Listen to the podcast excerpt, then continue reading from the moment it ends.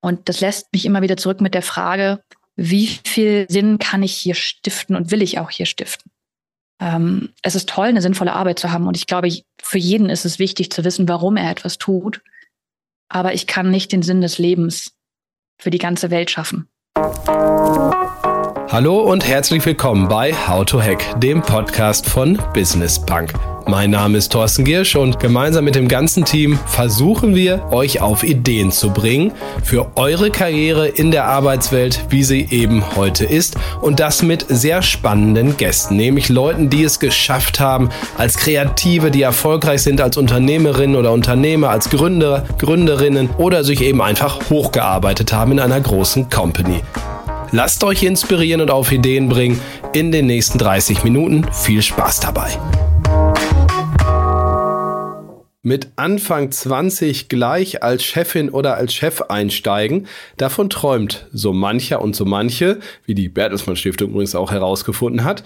Für meinen heutigen Gast war das damals aber eher ein Albtraum. Warum, das erzählt sie uns gleich. Sie musste ziemlich viel, ziemlich schnell lernen, aber ist heute eine deutschlandweit bekannte Figur, naja, sie ist selber auch Coachin und bringt eben anderen jungen Talenten auch das bei, was sie selber auf die zum Teil harte Tour lernen musste. Ich finde, eine ganz interessante Gesprächspartnerin, Johanna Schirmer, ist bei mir und ich freue mich sehr auf die kommenden 30 Minuten. Hallo Johanna, ich grüße dich. Hallo lieber Thorsten, vielen Dank, dass ich heute hier mit dabei sein darf. Bevor wir darüber sprechen, wie das damals war, frage ich dich mal, wie ist es denn heute für dich, Chefin zu sein? Oh, oh, es fühlt sich gar nicht so wie Chefin an. Also es gibt, irgendwann hat mal ein, äh, ein befreundeter Unternehmer zu mir gesagt, so eigentlich hast du es geschafft, Chef zu sein, wenn bei dir die Mitarbeiter reinkommen und sagen, Chefe, ich habe da mal eine Frage. Und ich habe eigentlich nur, also es machen bei mir relativ wenig Leute. A, ich glaube, ich bin nicht die Person, die man mit Chef anspricht. Aber es gibt so diese zwei, drei Momente, wo da mal jemand reinkommt und sagt, Chefin, ich habe da eine Frage und so. das, das sind die Momente, in denen es sich mal nach, nach Chef sein anfühlt. Ansonsten ähm, habe ich ganz tolle Kollegen und fühle mich eigentlich eher als Teamplayer als so dieses matriarchalische Chef guckt von oben den anderen beim Arbeiten zu. Das, das ist schon mal gut, kommen wir gleich auch noch mal ein bisschen drauf zurück. Aber lass uns bei der Vergangenheit anfangen. Du warst Anfang 20 und was ist da passiert? Also, um meine Geschichte zu verstehen, da müssen wir eine kleine Zeitreise machen. Denn, lieber Thorsten, du hast es ja schon angedeutet. Also, mein Karriereweg ist nicht so der ganz normale. Und um ihn zu verstehen, müssen wir so ein bisschen was von der Umgebung, von der Schafette kennen. Vor 55 Jahren kam meine Oma zu 1000 Hühnern. Und aus diesen 1000 Hühnern sind heute 200 Mitarbeiter und Mitarbeiterinnen geworden. Wir verkaufen alles, was professionelle Köche so brauchen. Also vom Brokkoli über das Schnitzel, über Pommes. Pommes sind unendlich wichtig. Musste ich erst lernen, wie wichtig Pommes sind. Über Backwaren, über Duni-Servierten. Kaufen wir das Ganze ein und packen das auf LKWs. Diese LKWs fahren zu unseren Kunden in der Hotellerie, Gastronomie und Gemeinschaftsverpflegung. Gemeinschaftsverpflegung, das ist sowas wie Kita-Verpflegung, ähm, Betriebsrestaurants, Krankenhäuser, Altenheime. Also so ganz klassischer Lebensmittelgroßhandel. Und meine Großeltern, die mochten nicht nur Lebensmittel, sondern auch sehr komplexe Firmenkonstrukte. Und versprochen, das ist das letzte Mal, dass es heute technisch wird, aber nur um mich vernünftig einordnen zu können. Wir haben seit 2000 ähm, einen Fremd, ich sag mal Fremdgeschäftsführer, aber ich setze das immer in ganz große Anführungszeichen.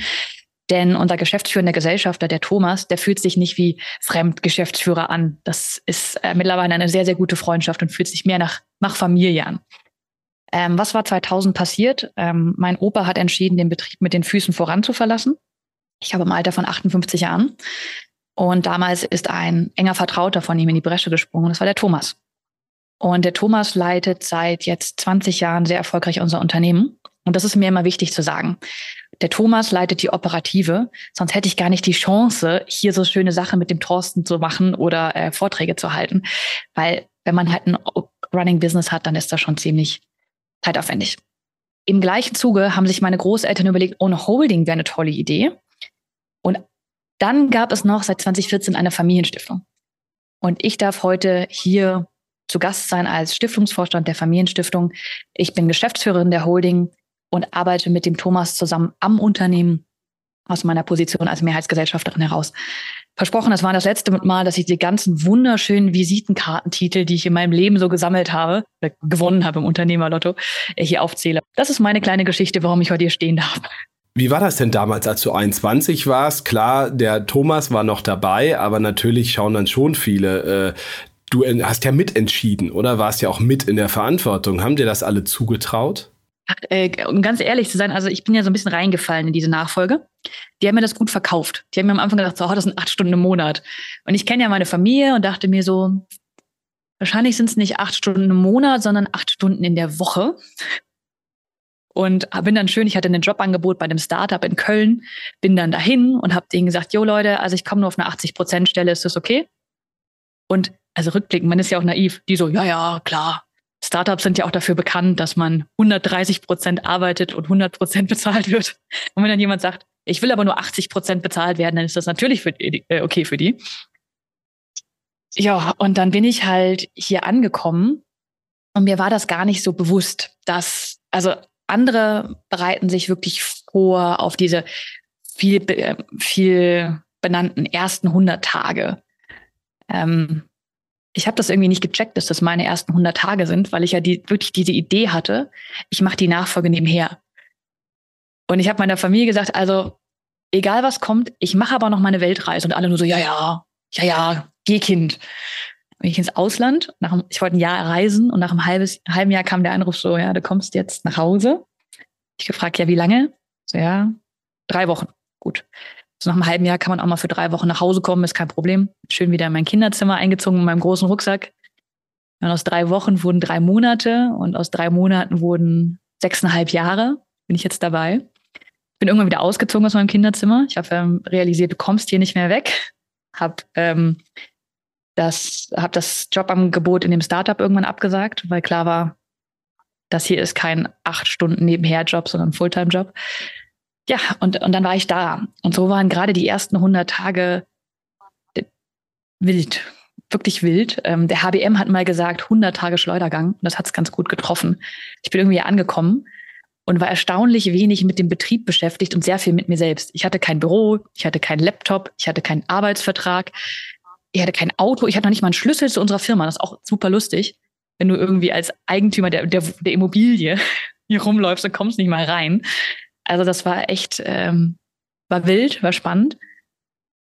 Ja, und dann habe ich den Fehler gemacht, den jeder macht, wenn er von der Uni kommt. Und zwar kam ich hier an und dachte mir, oh mein Gott, wir sind im Steinzeitalter. Ich muss hier erstmal allen erklären, wie sie ihren Job zu machen haben. Ähm, ich hätte mit dieser arroganten Haltung auch komplett gegen die Wand rennen können, hätte den gleichen Effekt gehabt. Weil ganz ehrlich, ich kann jeden Kollegen verstehen, der sich mich angeguckt hat mit meinen 21 Jahren. Uh, ich habe dual studiert. Uh. Und sich gedacht hat, ja, ja, Mädel, komm erst mal an, bevor du hier irgendwem irgendwas vorschreiben willst. Also das war so, das war mein Start. Ähm, da bin ich gespannt, wie es weiterging. Ja, ich, ich ziehe immer noch meinen Hut davor, dass sehr viele Leute es sehr professionell aufgenommen haben, dass ich hier rumgelaufen bin und allen die Welt erklären wollte. Nochmal, ein, also an dieser Stelle, falls es jemand hört, herzlichen Dank an euch alle, dass ihr das vor sechs Jahren so über euch ergehen habt lassen und euch immer wieder mit mir an einen Tisch gesetzt habt. Ja, war spannend. Bevor ich gleich mal nachfrage, wie du dich denn weiterentwickelt hast und was dann in diesen sechs Jahren alles passiert ist, ähm, hattest du denn eigentlich ein Gründergehen, weil du, du sagst ja, du warst ja eigentlich äh, schon damals auch sehr früh, muss man ja sagen, mit, mit Gründen beschäftigt, in, in einer, in einer, mit einem Startup beschäftigt. War das eigentlich immer dein Wunsch oder war dann doch klar, das ist nur ein Zwischending und eigentlich machst du die Nachfolge? Oh, eigen, also erstmal äh, Gründergehen, gute Frage. Ähm, ich wollte immer mein eigenes Unternehmen haben. Ähm, das ist, glaube ich, so ein, ich will nicht sagen Geburtsfehler von Unternehmerkindern, aber schon so ein bisschen. Ähm, was ich selten erzähle, ist, ich bin doppeltes Unternehmerkind. Also meine Großeltern mütterlicherseits haben das Unternehmen, in dem ich hier gerade stehe. Mein Vater hat aber selbst auch noch einige Unternehmen. Und so war es irgendwie immer ganz normal, Unternehmer zu sein. Ähm, und klar, so wie jedes Unternehmerkind wird man dann gefragt, ja, willst du denn mal den, den Betrieb übernehmen? Und ich hatte dann, also hättest du das mich mit 16 gefragt, hätte ich dir eine sehr klare Antwort gegeben nein, macht euren Scheiß ohne mich. Mein Weg, der führt ganz bestimmt nicht nach Korbach, hier in unseren elterlichen Betrieb. Ganz bestimmt nicht. Ähm, ich bin dann erstmal weg. Und ähm, ja, eines schönen Tages bin ich dann als duale Studentin aufgestanden und als Geschäftsführerin und Stiftungsvorstand wieder ins Bett gegangen. Schnellster Karrieresprung meines Lebens. Ich nie wieder so wiederholen können.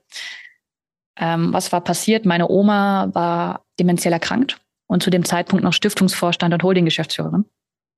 Und äh, jeder, der demenzkranke Personen erlebt, weiß, das verträgt sich nicht so richtig gut. Und dann brauchten wir eine schnelle Lösung und die schnelle Lösung war dann ich. also so schnell kommt man dahin. Wie war denn dann deine Lernkurve? In die Verantwortung zu kommen, auf dem Papier ist ja das eine, voll anerkannt zu werden als verantwortliche Person ja noch was anderes. Also wie bist du das angegangen? Wurdest du erstmal demütig oder wie war die Reihenfolge? Also es, ich bin gestartet mit einem Trainee und dieses Trainee hat echt eine lustige Vorgeschichte. Und zwar war ich in Südkorea und habe einen anderen Unternehmer getroffen. Und der, ich war halt immer am Arbeiten im Hostel, rückblickend echt die Frage, was habe ich da eigentlich gemacht? Ich weiß, ich habe viel Zeit vorm Rechner gesessen, aber man muss halt auch erst lernen, effizient zu arbeiten und nicht irgendwas zu machen. Andere Geschichte. Und er guckt mich irgendwann an und meinte, was machst du eigentlich hier? Ich so, ja, hm, ähm, arbeite für ein Unternehmen. Ähm, wir sind dann Bier trinken gegangen und Bier in Korea ist echt schwierig. Äh, das war nämlich Bier mit Zuckerwatte obendrauf statt Schaum. Und hat mir dann sehr klar gemacht, so Johanna, wenn du das überleben willst, musst du ein Trainee machen. Da, so kam ich mit der Idee eines Trainees wieder nach Deutschland, und bin dann erstmal bei uns den, den Kernprozess durchlaufen. Ich glaube für, boah, drei Monate, vier Monate, vielleicht auch fünf. Ich weiß es ehrlich gesagt nicht. Es waren einige Monate, wo ich einfach mal die verschiedenen Stationen kennengelernt habe. Und was ich in dieser Zeit gelernt habe, ist, wir haben verdammt viele sehr, sehr gute Leute bei uns im Betrieb. Die sind Profis für ihren Job. Und da lernt man dann auch relativ schnell, hey, wenn eine Person seit 15, 15, 20, zum Teil 40 Jahren einen Job ausübt, dann haben die echt Ahnung davon, wie es läuft. Und das Coole ist, wenn ich die um ihre Meinung frage, dann geben die es auch an mich weiter. Und das war wirklich so die erste wichtige Erkenntnis, dass meine Aufgabe eigentlich mehr, also dass gute Leute da sind und meine Aufgabe ist, sie mit einzubeziehen in Entscheidungen, als irgendwie, so wie mein Opa das gemacht hat, von oben herab eine Entscheidung zu treffen. Das war so der erste wichtige Step. Ähm, der zweite Step war dann, dass ich in Coaching gegangen bin. Ähm, und ich glaube, ich war fast vor viereinhalb, fünf Jahren im Coaching. Ich habe irgendwann realisiert, hey, hier sind ganz, ganz viele starke Charaktere, was auch normal ist in, in Unternehmerfamilien oder in, in Unternehmen. Ähm, und ich sage jetzt nichts Geheimes, wenn ich sage, ich war jetzt mit 21 in meiner Persönlichkeitsentwicklung noch nicht so abgeschlossen. Und so habe ich mir dann einen Coach gesucht, ähm, der spezialisiert ist auf junge Führungskräfte. Und der hat angefangen mit mir zu arbeiten.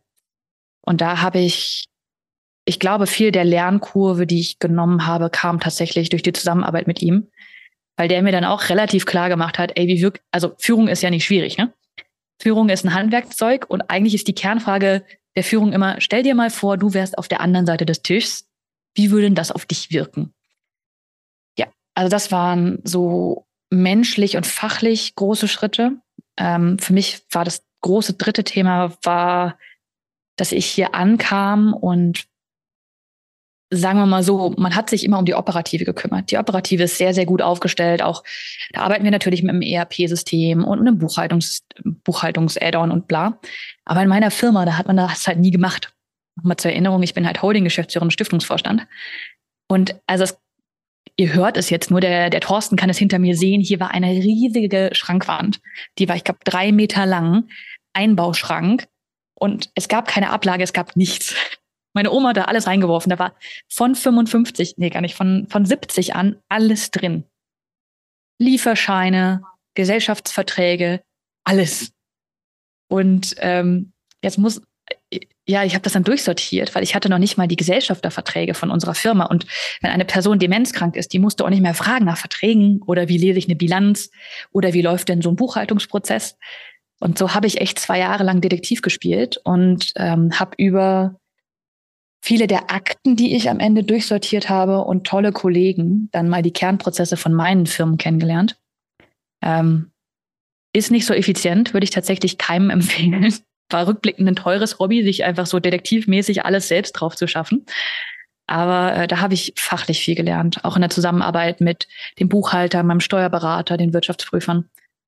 Und ähm, ja, das waren, glaube ich, so drei ganz große Schritte. Zu lernen, Fragen zu stellen. Das Trainee war super wichtig und das Coaching. Würdest du sagen, das wäre anders gelaufen, wenn du die Uni bis, keine Ahnung, 25 zu, äh, komplett zu Ende gemacht hättest oder irgendeinen anderen Studiengang gemacht hättest? Oder bereitet auf so eine Aufgabe eigentlich auch nur das Leben vor? Ich glaube, die Frage ist, ob man im Konzern ist oder im Mittelstand. Ich kann jetzt nur für Mittelstand sprechen. Rückblickend glaube, also man muss bei mir wissen, ich habe mit 17 Abi gemacht, ähm, habe dann irgendwie mit 21 meinen Bachelor gehabt. Das heißt, ich war halt auch noch einfach super jung. Ähm, vielleicht hätten mir nochmal zwei Jahre Master, vielleicht auch im Ausland, ganz gut getan, einfach um noch erwachsener zu werden. Obwohl man sagen muss, mit 23, mit einem Master bist du auch noch nicht so richtig mitten im Leben. Ähm, fachlich ist das tatsächlich immer wieder ein Thema, wo ich dann da stehe und mir denke, boah, so ein Master wäre schon toll. Für meine Tätigkeit bringt mir der aber ehrlich gesagt nicht so viel. Das liegt aber jetzt auch einfach an unserer Branche und am Mittelstand. Ähm, ich glaube, für, für eine Führungsposition im Mittelstand ist Lebenserfahrung hilfreich und auch eine gewisse, ich sag mal, ich will nicht sagen charakterliche Robustheit, aber schon eine gewisse Ruhe, weil man regt sich mit Anfang 20 echt über Sachen auf, wo du dann, also wo selbst ich sechs Jahre später sage, Ah ja. Aber apropos Alter, das ist ja echt auch ein spannender Fall. Also hast du ein paar Tricks auf Lager, wie generationenübergreifendes Arbeiten gut funktioniert aus Sicht der Jungen, Zweifel auch aus Sicht der Alten, aber vor allem auch aus Sicht der Jungen, weil die meisten unserer Hörerinnen und Hörer sind ja eher 20 bis 40. Ich glaube, für mich war der größte Gamechanger, mich mal mit der deutschen Geschichte zu beschäftigen. Ähm, das mag jetzt ziemlich platt klingen. Ich bin 96 geboren. Mein Geschichtsunterricht ist in 89 geendet. Ich weiß irre viel über den Zweiten Weltkrieg und die Nazizeit, was super wichtig ist, dass wir das so aufklären. Aber alles zwischen, also ab 90 war für mich wirklich schwarzes Loch. Mir hat es wirklich geholfen, mich mal mit den Lebensrealitäten von den so viel beschriebenen Boomern zu beschäftigen, mit der Generation X, mit der Generation Y, der Generation meiner Eltern, meiner Großeltern, um mir mal vor Augen zu führen, unter welchen Lebensumständen die einfach groß geworden sind. Also um das, um das Extrembeispiel zu nehmen, waren ähm, meine Oma ist 44 geboren. Die hat zu einer Zeit angefangen als, als Selbstständige, da konnte sie noch nicht mal selbst ein Konto eröffnen. Wenn wir das gegenüberstellen zu, oh, wir machen gerade eine Gender-Debatte, ich kann fast verstehen, dass meine Oma das nicht nachvollziehen konnte. In ihrer Lebenszeit ist so viel passiert. Also ich weiß gar nicht, ich habe das mal gelesen, ich glaube 73 wurden die hausfraulichen Pflichten abgeschafft, also dass das nicht mehr im BGB stand. Ähm, da, das war für mich sehr prägend, mir mal anzuschauen, da gibt es tolle Dokus zu, unter welchen sozialen Umständen, wirtschaftlichen Umständen sind meine Großeltern, meine Eltern und andere Generationen so aufgewachsen und ähm, was haben die so alles erlebt? Und was ich so in den letzten zwei Jahren echt nochmal realisiert habe, ist, ich komme aus Korbach. Korbach ist, äh, falls es nicht jeder kennt, in Nordhessen, also in Westdeutschland. Und vom Mauerfall habe ich in etwa gar nichts mitbekommen, weil das war vor meiner Geburt. Und es gibt aber noch super viele Menschen im Arbeitsleben, die sind wirklich geprägt von der Kultur in der DDR, die ganz anders war als in Westdeutschland und auch von diesem prägenden Erlebnis des Zusammenbruchs eine, eines Staates und diesen Brüchen in den Erwerbsbiografien. Und so versuche ich da gerade ein bisschen, ich will nicht sagen Biografiearbeit zu machen, aber einfach zu verstehen, was das für die Menschen bedeutet, weil die laufen hier rum. Und man kann sich oft dann auch besser erklären, warum Leute reagieren, wie sie reagieren, wenn man einfach mal weiß, hey, was heißt denn das, wenn auf einmal, du hast immer dran geglaubt, dass dein Staat, für den du gearbeitet hast, stabil ist und man einen Kollektivgedanken hatte, dann bricht das Ganze zusammen. Es gab die Idee von dem großen goldenen Westdeutschland, man macht jetzt zusammen weiter und dann bist du auf einmal an sowas gescheitert wie dein Erzieherabschluss. Du warst 30 Jahre lang Erzieherin oder Erzieher und dann wird der nicht mehr anerkannt. Das äh, massive Brüche oder dass ganze Betriebe einfach gekauft und liquidiert werden in einem Tempo, also um da zu sagen, es lohnt sich, da mal hinzugucken und zu verstehen, was andere in ihrem Leben so erlebt haben. Dazu passt vielleicht ein Zitat von dir, was ich in, einem, in der Vorbereitung gelesen hatte, in einem Interview. Management ist ganz entscheidend auch eine Stilfrage. Management heißt äh, in meiner Definition Führungskräfte sind ja alle, die so fünf, sechs Leute haben, ungefähr drei Millionen Menschen in Deutschland. Viele davon sind auch unter 30 schon oder um die 30. Ähm, haben die einen anderen Stil eventuell als ältere Führungskräfte in deiner Erfahrung? Oder erwarten einfach junge Leute vom Managern, von ihren Führungskräften, Vorgesetzten einfach heute ganz andere Dinge, vielleicht auch viel mehr als noch vor 10, 20 Jahren? Also ich habe da drei Gedanken zu. Der erste ist was Grundsätzliches, und zwar wird das Thema Leadership ja gerade unheimlich gefeiert. Leadership hier, Leadership da, kein Management mehr. Und erstmal ist grundsätzlich Führung ein Handwerk. Du musst halt einfach mal lernen, wie führe ich ein vernünftiges Feedbackgespräch? Wie delegiere ich Aufgaben vernünftig? Wie halte ich Aufgaben nach? Wie führe, wie, wie schreibe ich eine Abmahnung? Also, das sind Themen, die muss man einmal lernen. Und wenn man die einmal drauf hat, dann ist das halt Handwerkszeug. Und damit äh, sich das drauf zu schaffen, geht mittlerweile echt cool. Also man muss, ich hatte die, ähm, ich hatte den Luxus, ein Einzelcoaching zu haben, aber es gibt auch tolle Gruppenangebote, es gibt viel online, es gibt tolle Bücher. Ähm, also das erstmal so vorab. Um eine Führungskraft zu sein, muss man aus meiner Sicht erstmal lernen, wie man Führungskraft ist. Abseits von jeder fachlichen Qualität. Das ist so das Erste. Das Zweite ist, ich, ich sehe das gar nicht so als Generationenthema. Ähm, ich kenne Menschen in meiner Generation, den hörst du zu beim, also da kriegt man nur so aus der Ferne mit, wie die führen. Und da fallen so Sätze wie, hier kann jeder meine Meinung haben. So, okay. Das nennt sich Patriarch. Also, ich kenne aber auch, also ist, nur wenn man jung ist, heißt das nicht, dass man auch eine sehr hierarchische, hierarchische Führung haben kann. Das schließt sich nicht aus. Und ich kenne auch andersrum ähm, Unternehmer in ihren 60ern, die sehr stark teambasiert führen, sehr auf Augenhöhe. Ich glaube, das ist eine, hängt viel mehr mit dem Charakter zusammen. Das ist zweiter Gedanke. Der dritte Gedanke ist, ich beobachte, dass über Corona sich die Ansprüche an mich als Führungskraft geändert haben. Und zwar ist man ja als Führungskraft, excuse my French, immer so ein bisschen Mami und Papi. Also man ist immer irgendwie die Autorität ähm, und da ist das Alter komplett egal, das musste ich auch lernen. Strange Situation, wenn Menschen Mitte 50 dir dann so Fragen stellen, denkst dir, also ich bin Anfang 20, das kannst du eigentlich auch alleine entscheiden, aber okay. Ich habe das Gefühl, dass seit Corona die Bedeutung der Arbeit nochmal gestiegen ist. Wir haben zwei Jahre erlebt, in denen soziales Leben eigentlich nur am Arbeitsplatz stattgefunden hat. Weil man durch die Kontaktbeschränkungen kein Vereinsleben hatte, keine Kirchen hatte, keine Gesangsvereine hatte, kein wenig Freundeskreisinteraktionen hatte. Und ich hatte das Gefühl, dass ich über diese Zeit für manche Mitarbeiter auch wirklich der einzige Sozialkontakt war. Und so wurde so all diese Aufgaben, die sonst ein, ein soziales Umfeld hat, auf einmal bei mir abgeladen. Und das hat für mich auch wirklich gedauert, mich da abzugrenzen und zu sagen, okay, ich bin deine Führungskraft aber nicht deine beste Freundin. Und natürlich tragen wir Verantwortung für unsere Mitarbeiter, aber diese Verantwortung hat Grenzen. Ich kann nicht beeinflussen, wie meine Mitarbeiter, ob meine Mitarbeiter genug schlafen. Ich kann hier nur beeinflussen, dass sie in ihren Arbeitszeiten vernünftig arbeiten, dass sie in ihrem Urlaub nicht kontaktiert werden. Solche Sachen kann ich beeinflussen, aber ich kann nicht beeinflussen, ob jemand mit Mitte 40 um zwei Uhr morgens ins Bett geht oder um 10 Uhr abends. Das ist so. Ähm, also diese Grenzen sind gefühlt verschwommen, äh, verschwommen und ich erlebe immer wieder Leute, die sehr, sehr viel Sinn an der Arbeit suchen. Und das lässt mich immer wieder zurück mit der Frage, wie viel Sinn kann ich hier stiften und will ich auch hier stiften? Ähm, es ist toll, eine sinnvolle Arbeit zu haben und ich glaube, für jeden ist es wichtig zu wissen, warum er etwas tut. Aber ich kann nicht den Sinn des Lebens für die ganze Welt schaffen. Ähm, diese, mich für diese Firma einzusetzen, ist mein Sinn, definitiv.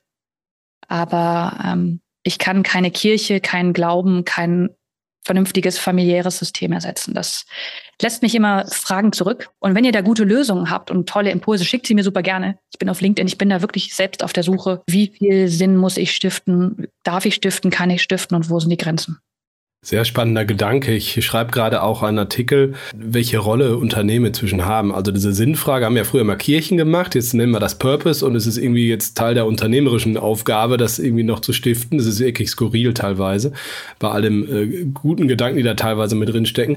Äh, betriebliche Krankenvorsorge ist im Boom, betriebliche Altersvorsorge, Fertility Benefits, Julia Neun hatten wir ja neulich im, im Interview, also dass sozusagen alles rund um Schwangerschaft vom Arbeitgeber auch so irgendwie mitgemacht wird. Ich will das gar nicht schlecht reden, ne? nicht falsch verstehen, aber es ist schon sehr komplex geworden und die Grenzen verschwimmen wirklich. Ist das heute ein Muss, als Arbeitgeber aus deiner Sicht das mitzubieten? Bis zu welchem Grad? Und ist das nicht vielleicht auch irreführend? Weil viele machen das immer mehr. Auf der anderen Seite sinkt die, das Mess wird ja auch gemessen, Gallup und Co., die Zufriedenheit der Menschen mit ihrem Arbeitgeber, weil der Chef am Anfang, am Ende des Tages doch irgendwie ganz komisch ist. Also lenkt das vielleicht auch vom Wesentlichen ab, nämlich wie behandelt der konkrete Vorgesetzte seine Leute und welche Ausstiegschancen habe ich hier? Ich finde es gerade ein total spannendes Gespräch. Ich habe da noch nie öffentlich so drüber geredet. Deswegen ähm, nehmt teil an meinem öffentlichen Denkprozess, der natürlich noch nicht abgeschlossen und ausgereift ist. Ich unterscheide zwischen sinnvoller Arbeit und Sinn des Lebens. Ich glaube, es ist total, also bei den Leuten, die ich jetzt direkt führe, und ich, man muss bei mir immer sehen, ich arbeite, ich habe ein kleines Team, die direkt für mich arbeiten. Grüße gehen raus. Ihr seid alle super toll. Es macht sehr viel Spaß. Ähm, und ich arbeite ansonsten noch viel mit unseren Führungskräften, also Abteilungsleitern in der Operativen. Ich habe nicht so viel Kontakt zu allen anderen. Es sind auch einfach zu viele irgendwann bei 200 Leuten. Ähm, ich finde es immer wieder wichtig, darüber zu sprechen, warum tun wir das, was wir tun. Also wenn ich einen Workshop halte bei uns, ist die erste Frage, der erste Agendapunkt Begrüßung, der zweite, warum, was, wie. Warum sitzen wir hier? Was wollen wir erreichen? Wie gehen wir vor? Immer.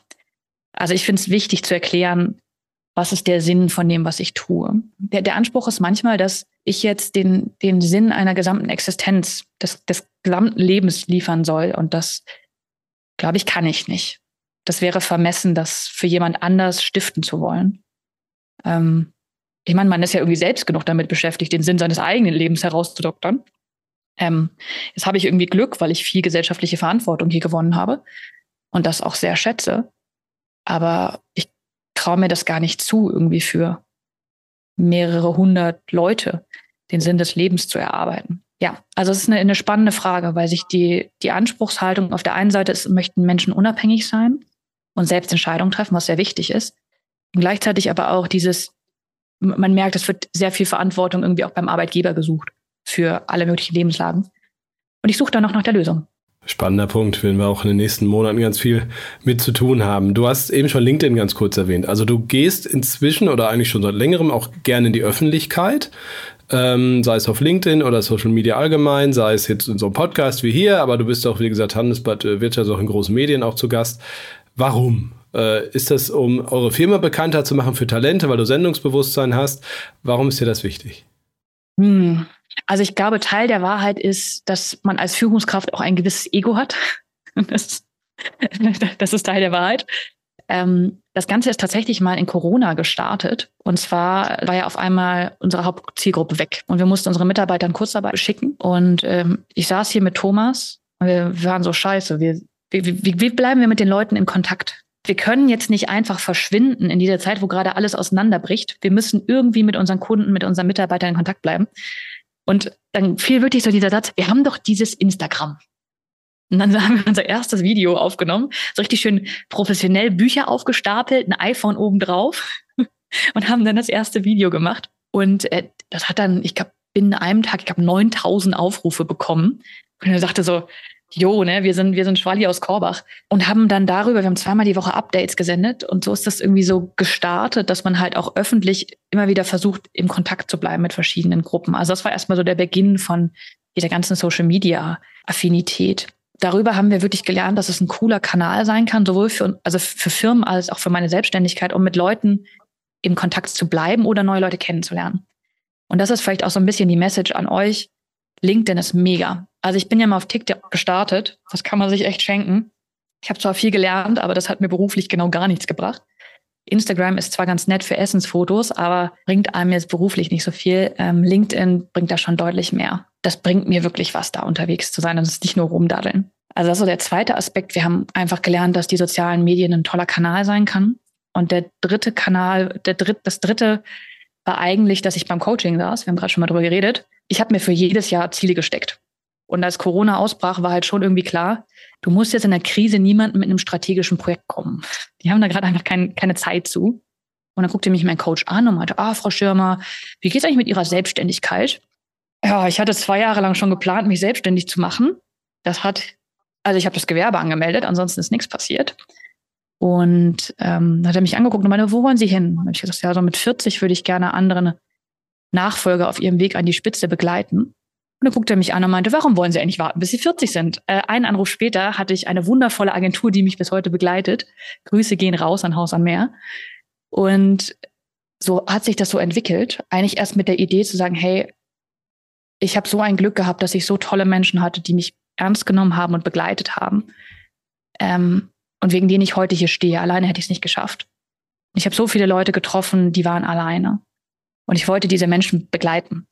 Das war so der erste Impuls, mit dem wir gestartet sind. Und dann kam relativ schnell das Feedback, dass ähm, es ein anderes Thema gibt, was auch super wichtig wäre, einfach mal medial darauf aufmerksam zu machen. Und das ist das ganze Thema jung weiblich Chef. Und so haben wir uns vor äh, zwei Monaten umpositioniert, weil einfach der, der, das Feedback von ganz vielen war, hey, es gibt zu wenig junge weibliche Führungskräfte, die einfach darüber sprechen.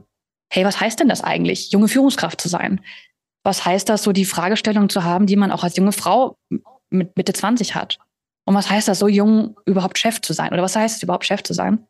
Und ähm, da spreche ich heute drüber und bin immer wieder dankbar, wie viel wir verändern können, weil ich glaube, Führungskräfte unterschätzen schnell, wie groß ihr Wirkradius ist. Ähm, wenn man mal konservativ rechnet, bei uns in Korbach, Familienstruktur, Vater, Mutter, Kind, drei Personen. Das heißt, wir haben 200 Leute. Wenn man das über einen groben Daumen rechnet, sind 600 Leute ähm, direkt oder indirekt von unserer Firma abhängig. Weil ich bin von einem überzeugt, wenn du von der Arbeit kommst und hattest acht Stunden einen richtig scheiß Tag, dann kommst du nicht nach Hause, kommst rein und sagst, hey Kinder, schön dich zu sehen. Arbeit war zwar scheiße, aber jetzt, jetzt bin ich hier und ich habe Bombenlaune. Die meisten kommen eher mit so mittelmäßig schlechter Laune nach Hause. Ich finde, das ist ein Antrieb, sich das immer wieder vor Augen zu führen, wie groß unser Wirkradius ist als Unternehmer und als Führungskräfte. Und ich finde, wir sollten den so gut wie möglich nutzen. Wir sind nicht die Apples und Googles dieser Welt. Aber wenn ich in Korbach und ihr in Berlin, Hamburg, Frankfurt, whatever, eure Wirkung nutzt, dann können wir die Welt, glaube ich, ein ganz kleines bisschen besser machen. Jetzt hast du schon eine sanfte Überleitung gemacht zu etwas, was ich eh noch fragen wollte. Du hast mit ein paar Prozent deiner Zeit sozusagen ein Zweitjob. Äh, was steckt da genau hinter? Ich bin zu 90 Prozent Familienunternehmerin und ähm, halte so 10 Prozent meiner Zeit noch Vorträge, gehe zu Podiumsdiskussionen, mache Q&A-Sessions mit jungen Führungskräften und das macht irre viel Spaß. Die, die Mischung ist cool. Immer wieder Inspirationen mitzunehmen, auch zu hören, wo überall auch coole Leute mit coolen Visionen sind, die was verändern wollen und dann wieder hierher zu kommen und selbst an Themen zu arbeiten. Ich mag das sehr gerne. Wo siehst du dich in einigen Jahren? Also äh, machst du das, ist dein Plan, das jetzt noch ganz lange so zu machen mit der Mischung, die du jetzt hast? Planst du gar nicht? Äh, ist es eine Option, dass du den Betrieb deines Vaters eines äh, hoffentlich fairen Tages eventuell auch noch übernimmst? hast du da so, so einen Masterplan für die nächsten 20, 30 Jahre? Boah, ich, ich habe das schon geliebt im Studium, wenn man dann gefragt wurde, und wo sehen Sie sich in zehn Jahren? Und denkst dir so, jo, ich bin 17 also für die nächsten 20 Jahre, äh, sorry to say, nein, habe ich nicht. Ähm, also erstmal, um das Offensichtliche auszuklammern, ich habe gar nichts mit dem Unternehmen meines Vaters zu tun. Ähm, der hat das selbst geregelt und ähm, da, da, da, nee, da, also da führt der Weg auf jeden Fall nicht hin. Ich sage immer, ich habe noch 39 Jahre und acht Monate bis zur Rente. Und wenn es gut läuft, verbringe ich die auch gerne hier und begleite unser Unternehmen strategisch weiter. Und ähm, ja, das mit dem Vortragsgeschäft, das mache ich sehr gerne. Es macht viel Spaß. Schauen wir mal, wo sich das weiterhin entwickelt, weil es hat sich immer entwickelt. Wir sind mal gestartet mit dieser Coaching-Idee und sind jetzt heute an dem Punkt, wo ich Vorträge halten darf und ähm, Fragen beantworten darf, an Panels teilnehmen, wo ich immer super viel lerne und man bekommt auch echt gute Fragen gestellt und lernt sehr inspirierende Menschen kennen. Mal sehen, was auf mich zukommt. Ich bin gespannt. Das sind wir auch, Johanna. Vielen Dank für dieses Gespräch. Ich habe wahnsinnig viel mitgenommen. Danke auch für deine Offenheit. Waren ja auch viele ein paar heikle, heikle Fragen dabei. Finde ich echt super. Danke auch euch, äh, Hörerinnen und Hörer, fürs Dabeisein und sage bis nächsten Donnerstag. Bleibt gesund und erfolgreich. Tschüss. Tschüss. Das war How to Hack, der Podcast von Business Bank. Vielen Dank, dass ihr dabei wart und ich sage euch, bleibt gesund und erfolgreich bis nächsten Donnerstag. Tschüss.